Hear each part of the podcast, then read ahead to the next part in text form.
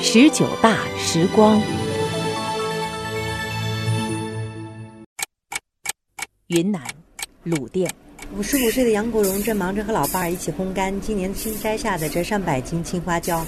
最累的采摘已经结束，捏着一粒粒饱满硕大的花椒粒儿，杨国荣乐呵呵的。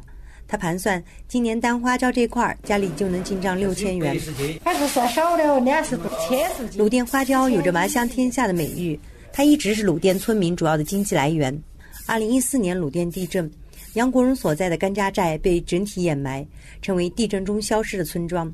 那天，不少村民在地里摘花椒躲过一劫，花椒树成了救命树。杨国荣说自己怎么也没想到，大灾之后还能过上今天这么有盼头的日子。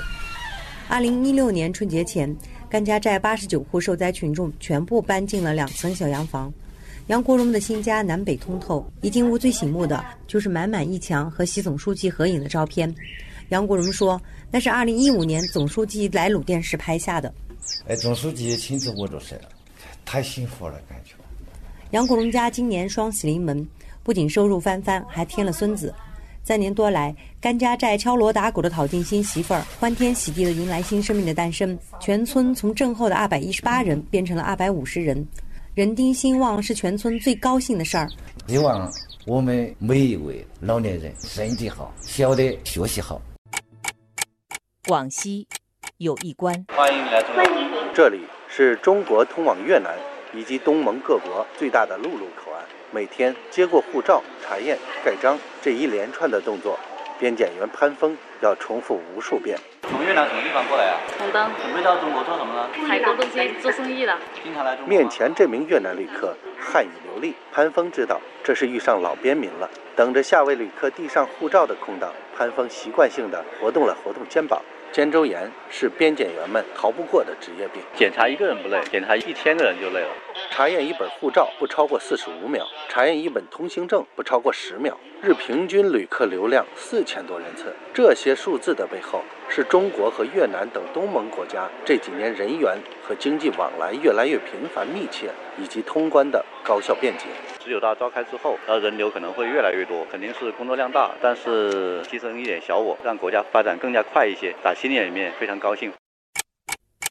湖南长沙。年轻患者躺在里间的手术室，隔着玻璃，张子曙和同事在控制室里比对着眼前的造影图像和数据，评估即将要进行的手术风险。两到四是灰色地带，对对，controversial。控制室的几名医生里，眼窝深邃、鼻梁高挺的 Brian 很显眼，他是美国人，家在波士顿，是张子曙在美国的学生。三年前，在美国拿到放射学科最高行医资质的张子曙回到老家湖南，在湘雅二医院担任放射科主任。两年后，也已拿到最高行医资质的 Brian 追随老师入职湘雅，成为这家医院第一名外籍医生。Brian 说：“之所以来中国，是折服于张子曙的个人魅力。” No, I don't like Sam. 他有没有跟您聊过中国的医疗体制啊？我们经常聊啊，在美国是看病难、看病贵了，在中国是看病容易、看病便宜。跟十年以前，现在是翻天覆地的变化。最大的变化就是病人能看得起病人，而且我是到了最底层的，在那个农户里面问了。说起即将召开的十九大，张子蜀的愿望很简单：中国的医疗体制非常好。